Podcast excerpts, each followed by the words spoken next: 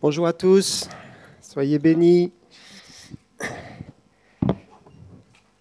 Donc comme euh, l'a dit Cathy, c'est normalement la suite de dimanche dernier. dimanche dernier, on a commencé à parler des nations et vu qu'il y avait beaucoup de choses dans ce culte, le message était assez court, c'était plus une introduction. Et alors je me suis dit, ce serait bien de, continuer euh, ce matin. Et puis au fur et à mesure euh, des événements de la semaine, je me suis dit, mais va peut-être falloir tout changer et prêcher sur autre chose, parce que quand même ce qui se passe dans le pays est assez euh, troublant, et puis c'est bien de, marquer le coup, d'ailleurs on, le fera tout à l'heure. Et puis en fin de compte, je me suis dit, de toute façon, le thème des nations est quand même approprié, parce que nous sommes une nation, hein, la France. Et c'est une nation qui est en ce moment euh, eh bien, attaquée par des puissances hein, qui, qui, agissent au milieu de ce pays et, et qui ont euh, des objectifs de destruction. Et ce n'est pas la première fois que ça arrive, malheureusement. Et ce n'est pas la seule nation où ça se passe. Ça se passe différemment ailleurs. Mais on sait qu'il y a une volonté de destruction des nations. Et j'analysais un peu euh, ce qui se passe en ce moment euh, avec ces, violences. Et en fin de compte, je, crois qu'on est dans un cycle, et un cycle qui revient euh, assez régulièrement et qui est un cycle, en fin de compte, assez logique et qui arrive euh, non seulement en France, mais partout, et même dans nos vies. C'est le cycle de l'injustice qui produit la colère, et la colère qui produit l'injustice. Et donc l'injustice va reproduire la colère, etc. etc. Et en fin de compte, ça ne s'arrête jamais, même s'il y a des périodes d'accalmie. L'injustice suscite la colère, toujours. Et dans nos vies, c'est pareil. Si on subit une injustice, il y a quelque chose en nous qui monte. Ah je ne suis pas content et je suis donc en colère. Et vous savez que euh, la colère est un sentiment juste. Dieu lui-même peut être en colère face à l'injustice. Seulement, il n'y a que Dieu qui est capable de gérer sa colère.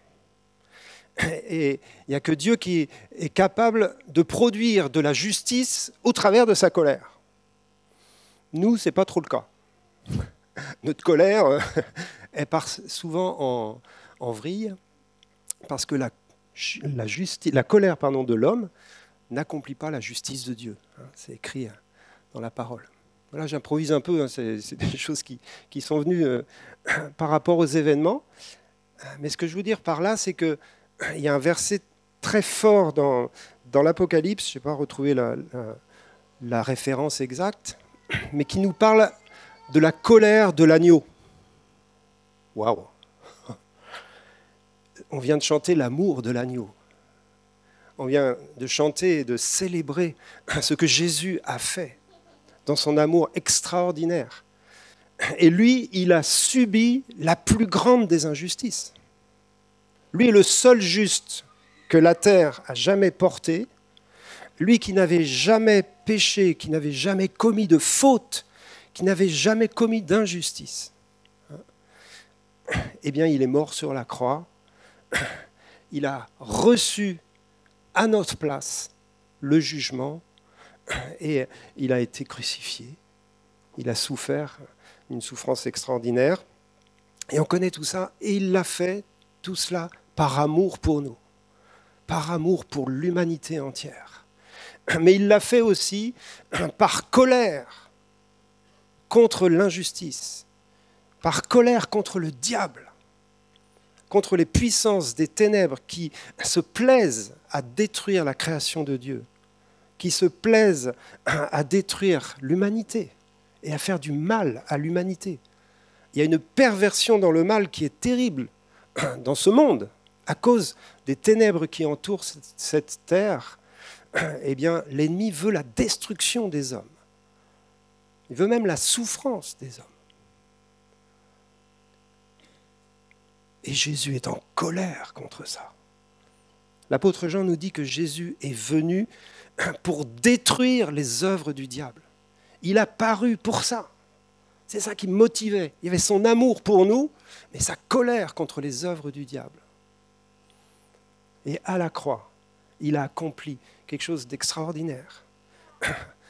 En étant apparemment celui qui subissait dans sa faiblesse l'injustice des hommes, il devient celui qui rétribue toutes les puissances de destruction qui les amène dans son cortège de triomphe, qui les dépouille de tout leur pouvoir, qui les dépouille de toute leur autorité. Jésus, à la croix, a vaincu le diable. C'est juste extraordinaire. Jésus, à la croix, a détruit la puissance des ténèbres, une fois pour toutes et pour toujours. Alors c'est vrai que dans notre histoire, le déroulement de l'histoire, on, a l'impression que parfois qu'il n'est pas tellement euh, détruit, le diable. Il agit encore. Oui, il agit encore parce que Dieu veut que le plus grand nombre parmi les nations soit sauvé. Donc il n'a pas tout arrêté au moment de la croix.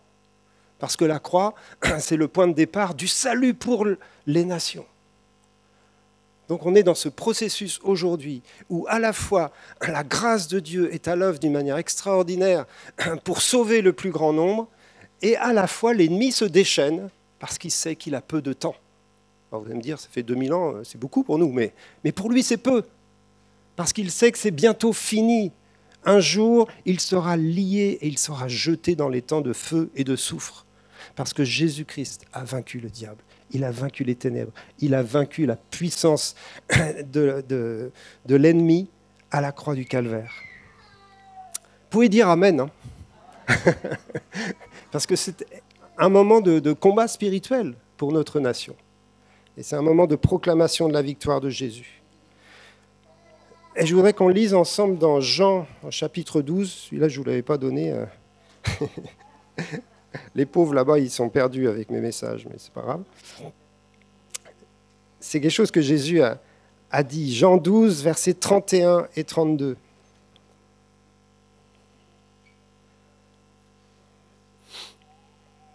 C'est au moment, où, vous savez, où Jésus a entendu une, voix hein, venant du ciel. Il dit au verset 31, Maintenant a lieu le jugement de ce monde. Maintenant, le prince de ce monde sera jeté dehors. Et moi, quand j'aurai été élevé de la terre, j'attirerai tous les hommes à moi. Voyez là, les deux dimensions qui sont proclamées là. À la fois, le salut, il va attirer tous les hommes à lui en étant élevé de la terre, c'est-à-dire en montant sur la croix. Et en même temps, au même moment, le prince de ce monde sera jeté dehors le prince de ce monde. Je me suis arrêté sur cette expression prince de ce monde et j'ai réalisé tout simplement que le diable n'est pas roi. C'est vrai qu'il a une domination sur ce monde à cause du péché, à cause de ce qui s'est passé dans le Jardin d'Éden. Vous vous rappelez, lorsque Adam et Ève ont accepté la tentation qui venait du serpent, ils lui ont donné pouvoir sur le monde. Ils lui ont donné de l'autorité sur les nations. Et on va en parler. Mais il n'est pas le roi de ce monde. Ce n'est pas lui qui règne sur les nations. Il a une domination limitée. Il est prince. C'est déjà un titre de, noblesse. Hein. Il faut respecter même les titres de noblesse des ténèbres. Mais il est juste prince de ce monde. Au-dessus de lui, il y a un roi. Il y a celui qui règne. Il y a celui qui règne. Et je vous invite dans le psaume 22 et dans le psaume 47. Psaume 22, verset 27. On lit des, des versets pour les proclamer. Versets 27 et 28.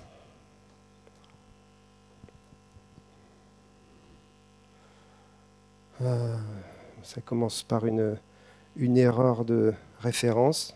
Je suis désolé. Bon, ben, on laisse tomber celui-là. Psaume 47. Ah.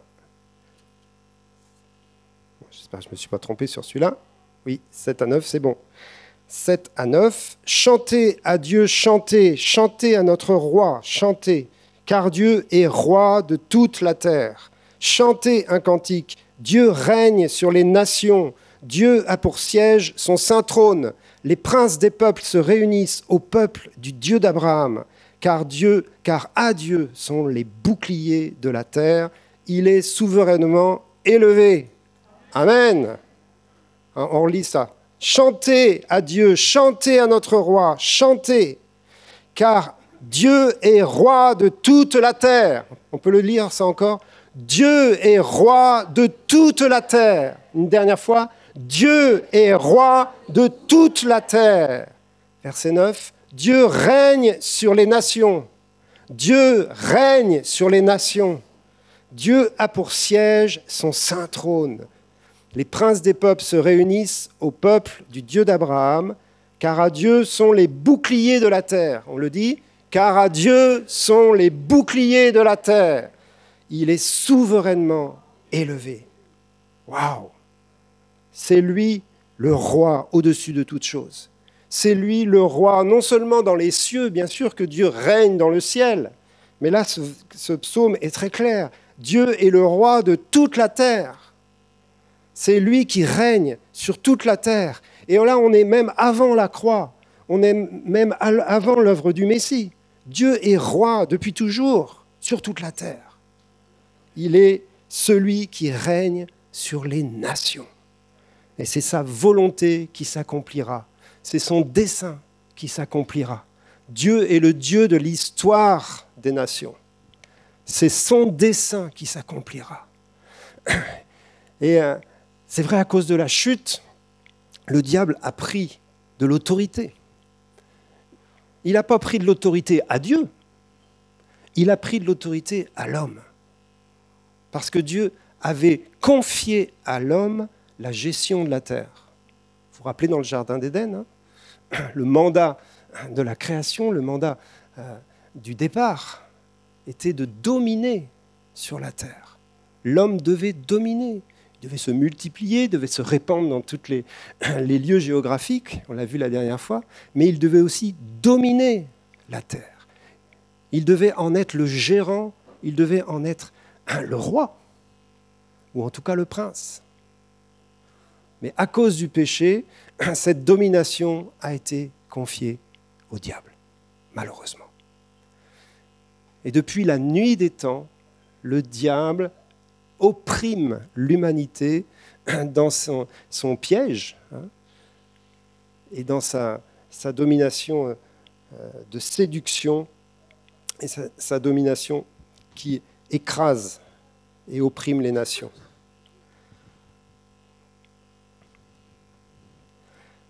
Vous savez, quand on parle du monde, dans le, Nouveau Testament, le mot qui est utilisé la plupart du temps, c'est le mot cosmos en grec.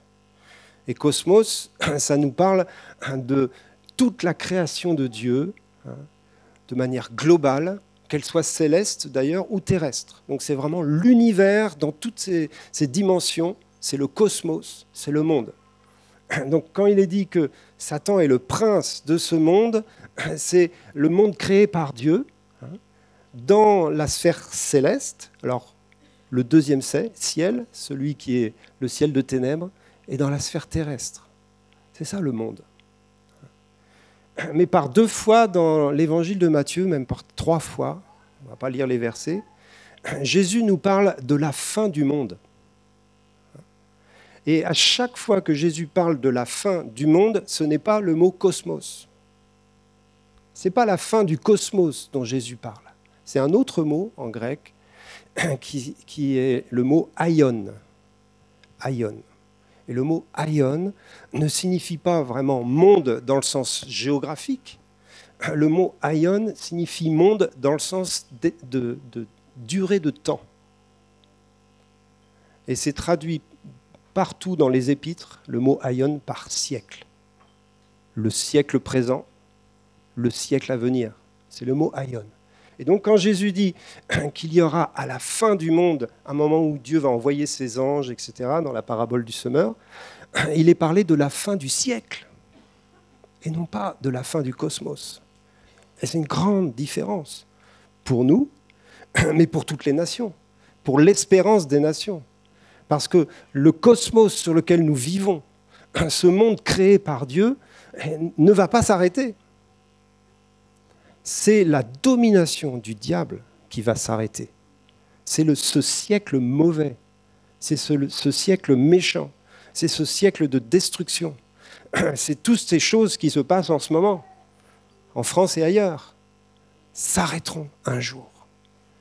L'injustice s'arrêtera. Vous vous rappelez, lorsque Jésus, dans les béatitudes, il dit Heureux ceux qui ont faim et soif de justice, car le royaume des cieux est pour eux. Jésus parle de cela, de ce moment euh, où nous serons rassasiés. C'est ça qu'il dit d'ailleurs dans le verset. Et ils seront rassasiés de justice. Ça va s'arrêter. Non, le diable ne régnera pas à toujours sur la terre, où il y a maintenant des temps de souffrance, des cris de douleur et d'angoisse. Non, il ne régnera pas toujours, ça va s'arrêter lorsque Jésus reviendra. Alors on va lire le psaume 2, que vous connaissez bien, mais c'est le bon moment de le lire, surtout la deuxième partie. Parce que comment est-ce que Dieu va s'y prendre? Et avant de le lire, je veux juste introduire cela. Puisque Dieu règne, normalement, le diable ne pouvait pas établir sa méchanceté et dominer le monde. Mais Dieu avait confié à l'homme, je vous l'ai dit tout à l'heure, la domination de la terre. Donc c'est normal et c'est juste que ce soit un homme qui la reprenne des mains de Satan. C'est un homme qui a donné à Satan cette domination. Eh bien la bonne nouvelle, c'est que un homme va lui reprendre et lui a repris. Et cet homme, c'est le Christ Jésus. Cet homme, c'est le Messie. Cet homme, c'est Dieu lui-même qui règne, mais qui est venu dans le corps d'un homme pour reprendre autorité sur toutes les nations. Et c'est ce que nous dit le psaume 2, qui est un psaume plein d'espérance, mais aussi un psaume qui nous amène à craindre Dieu dans son autorité et dans son gouvernement. On lit le psaume Pourquoi ce tumulte parmi les nations, ces vaines pensées parmi les peuples? Pourquoi les rois de la terre se soulèvent-ils et les princes se liguent-ils avec eux contre l'Éternel et contre son oint? Brisons leurs liens, délivrons-nous de leurs chaînes. Celui qui siège dans les cieux rit. Le Seigneur se moque d'eux. Puis il leur parle dans sa colère, il les épouvante dans sa fureur. C'est moi qui ai oint mon roi sur Sion, ma montagne sainte. Je publierai le décret. L'Éternel m'a dit, tu es mon fils, je t'ai engendré aujourd'hui. Demande-moi et je te donnerai les nations pour héritage, les extrémités de la terre pour possession. Tu les briseras avec une verge de fer, tu les briseras comme le vase d'un potier.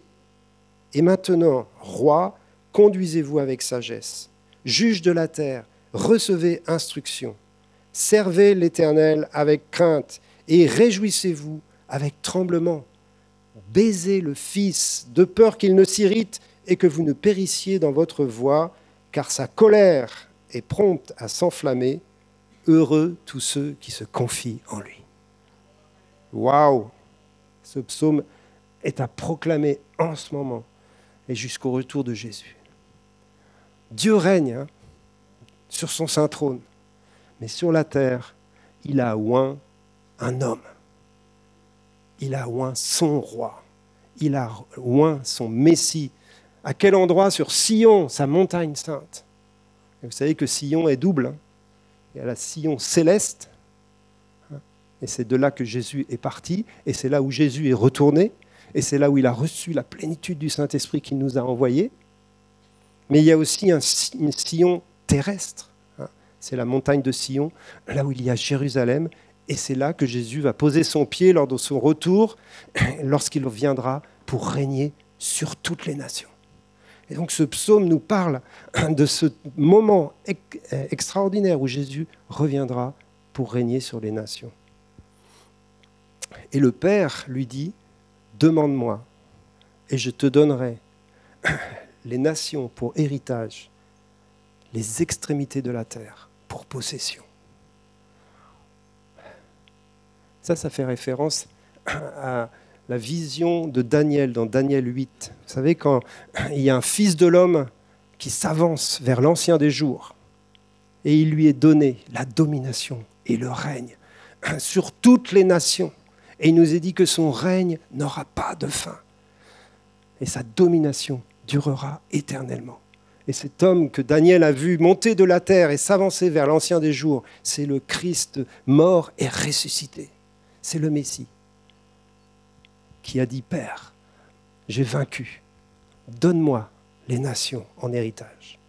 Et le Père lui a donné ce que Adam avait perdu, Jésus l'a récupéré.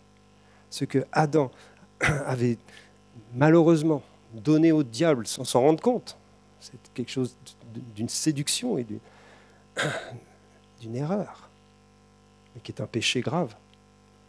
Eh bien, Jésus l'a récupéré et l'a reçu de la main du Père.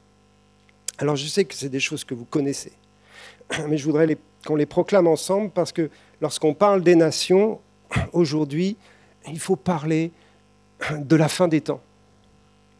Il faut parler de l'objectif de Dieu pour les nations. Parce qu'il y a trop de souffrance dans les nations, il y a trop de difficultés.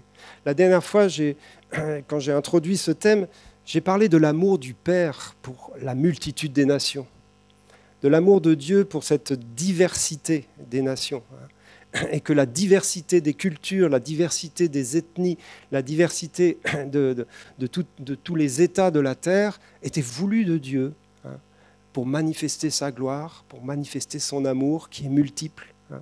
Dieu n'est pas le Dieu de, l'unité euh, uniforme, mais il est le Dieu de l'unité dans la diversité, dans la richesse et la beauté de l'humanité plurielle que nous sommes. Et c'est ça qui est, magnifique. Donc on était, euh, bien sûr, c'était la fête des nations, on était dans cette vision tellement euh, magnifique et, positive des nations. Mais là, on parle des nations qui sont sous la domination du diable. On parle aussi de cette période de l'histoire qui est une période de terrible tension. Parce que l'objectif du diable, c'est d'imiter le projet de Dieu. Et puisque le projet de Dieu, c'est d'établir son Messie, son oint, comme roi des nations, eh bien le diable essaye de pousser les nations à trouver un Messie,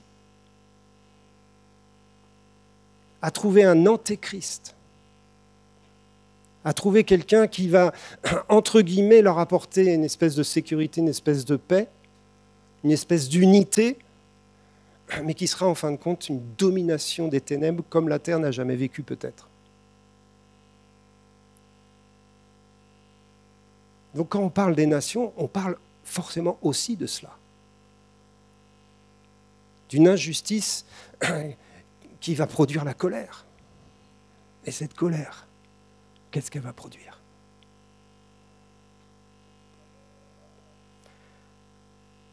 Alors, je n'ai pas beaucoup de réponses à vous donner, puisque la seule réponse que l'on a véritablement, c'est le retour du Messie. C'est le retour du, roi de gloire. Et Thessaloniciens nous dit, lorsqu'il viendra, qu'il paraîtra sur les nuées du, du ciel, il détruira par le souffle de sa bouche l'Antéchrist. Il va le vaincre direct au moment de sa venue, au moment de son retour en gloire. Donc qu'est-ce que Dieu fait en attendant? Eh bien, et ça sera la, conclusion et puis le, temps de, prière que nous allons avoir, Dieu est en train de lever sur la terre un peuple nouveau, une nouvelle nation, une nation sainte. Et c'est nous.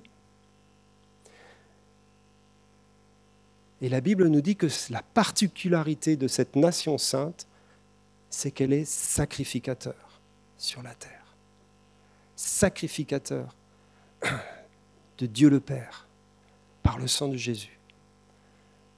Et Dieu est en train de lever sa sacrificature dans toutes les nations.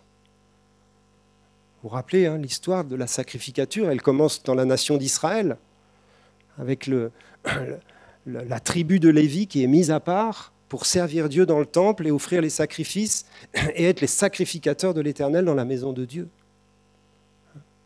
Et Israël est cette nation que Dieu a mise à part pour être un modèle et pour préparer la venue du Messie. Et comme je l'ai dit la dernière fois, lorsque Jésus est venu, il est venu prioritairement pour sa nation, la nation d'Israël.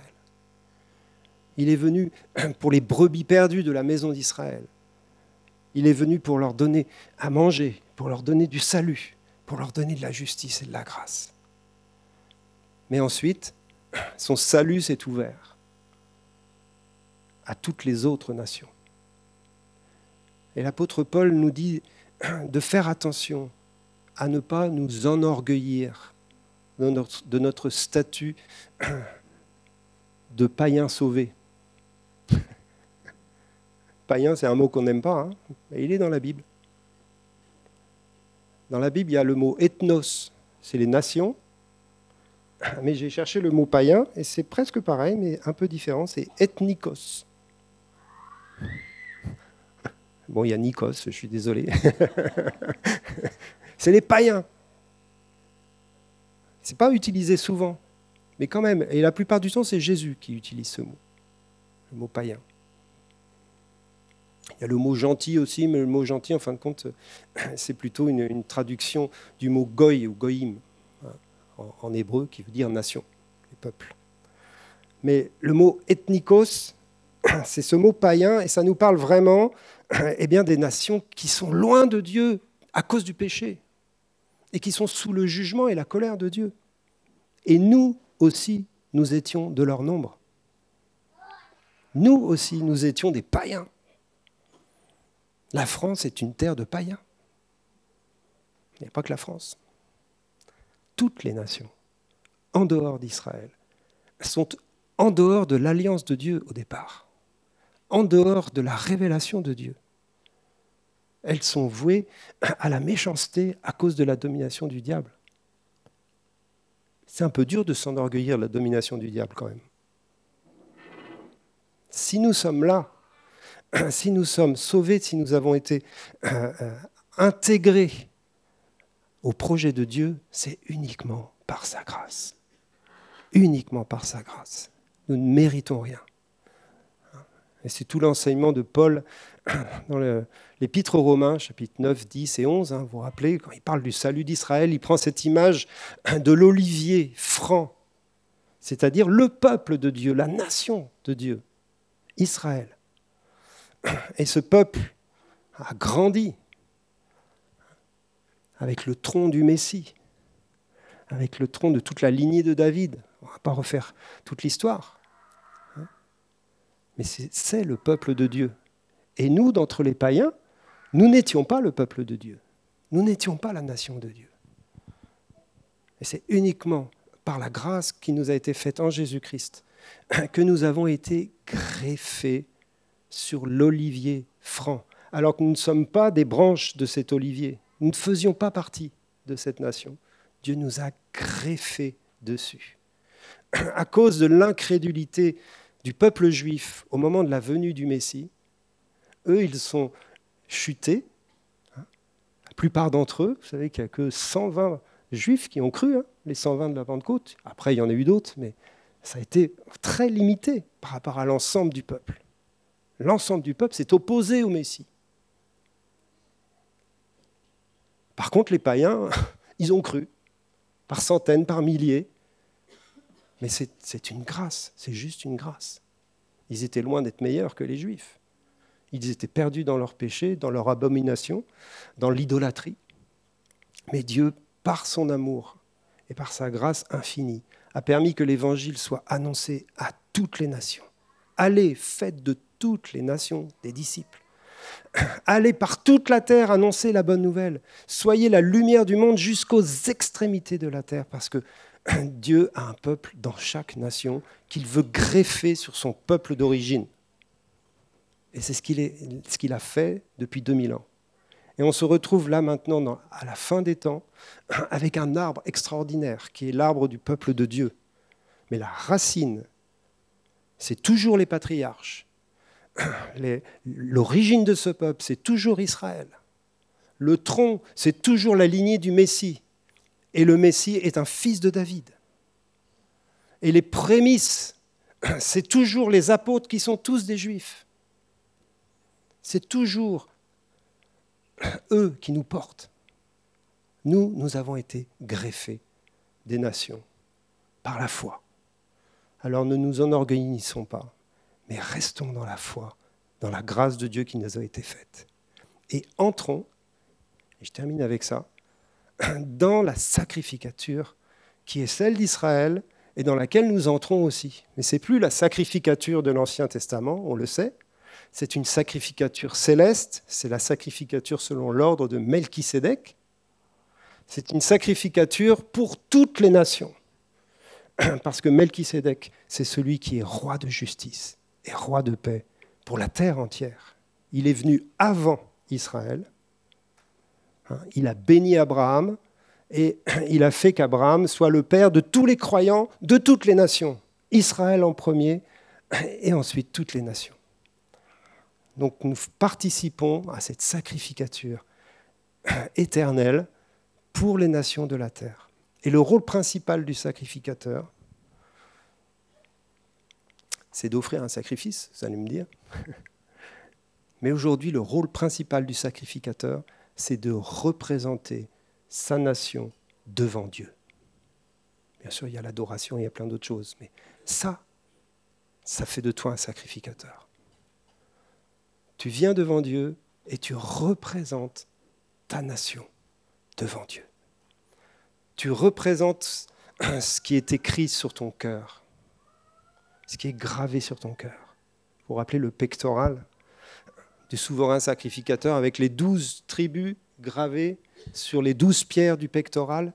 Le souverain sacrificateur s'avançait une fois par an dans le lieu très saint pour présenter le sang du bouc le sang de l'expiation, en faveur de toutes les tribus.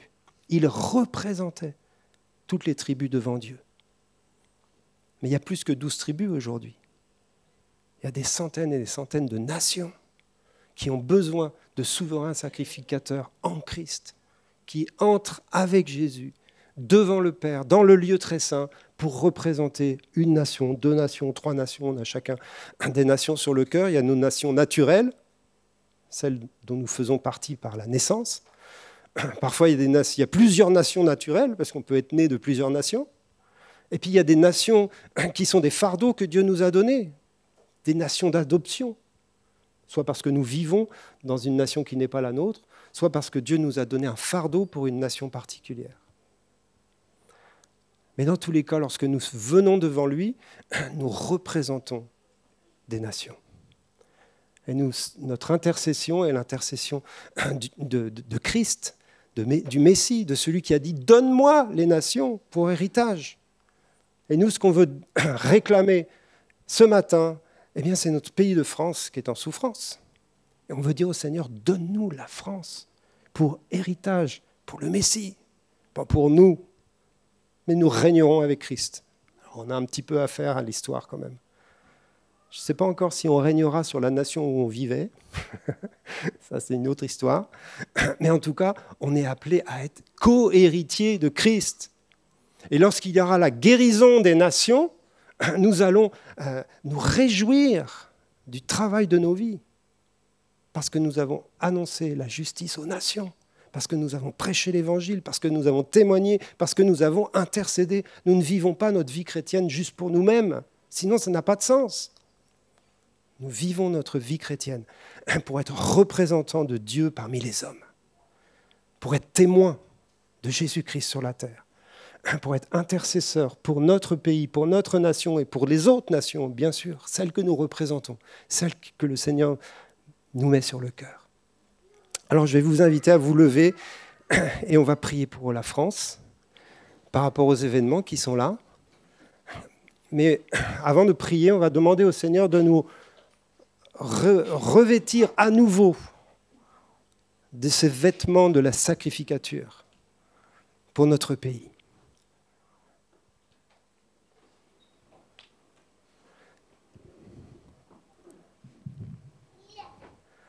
C'est important ce qu'on vit là, parce que c'est, notre pays qui, qui est en souffrance.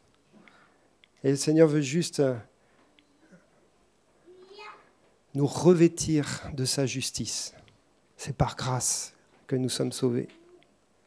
On ne se présente pas devant lui par nos mérites on ne se présente pas devant lui parce qu'on a tout compris à la sacrificature. Non, on se présente devant lui parce qu'il nous a fait grâce. Il nous a purifiés de tous nos péchés par son sang et il a fait de nous un royaume des sacrificateurs pour Dieu son Père. C'est uniquement par sa grâce que nous tenons devant lui. Et je prie Seigneur pour que tu revêtes chacun d'entre nous des vêtements du sacrificateur, de la justice de Christ. Et je vous invite vraiment à demander au Seigneur de vous revêtir dans ces instants des vêtements du sacrificateur. Demandez-lui. C'est simplement la justice de Christ. Hein. C'est ce qui nous permet d'entrer dans la présence de Dieu. C'est ce qui nous permet de nous tenir devant le Père ensemble. C'est la justice reçue gratuitement par la foi. Revez-nous, Seigneur, de ces vêtements. Revez-nous de ces vêtements. Revez-nous de ces vêtements. Et avant qu'on prie pour la France, je veux aussi euh, en prier pour que le Seigneur eh bien, vous révèle les nations qui sont sur votre pectoral, ou qu'il les, les ranime, parce que vous les connaissez déjà. Il y a plusieurs nations qui sont sur votre pectoral. Les nations d'adoption, les nations d'origine,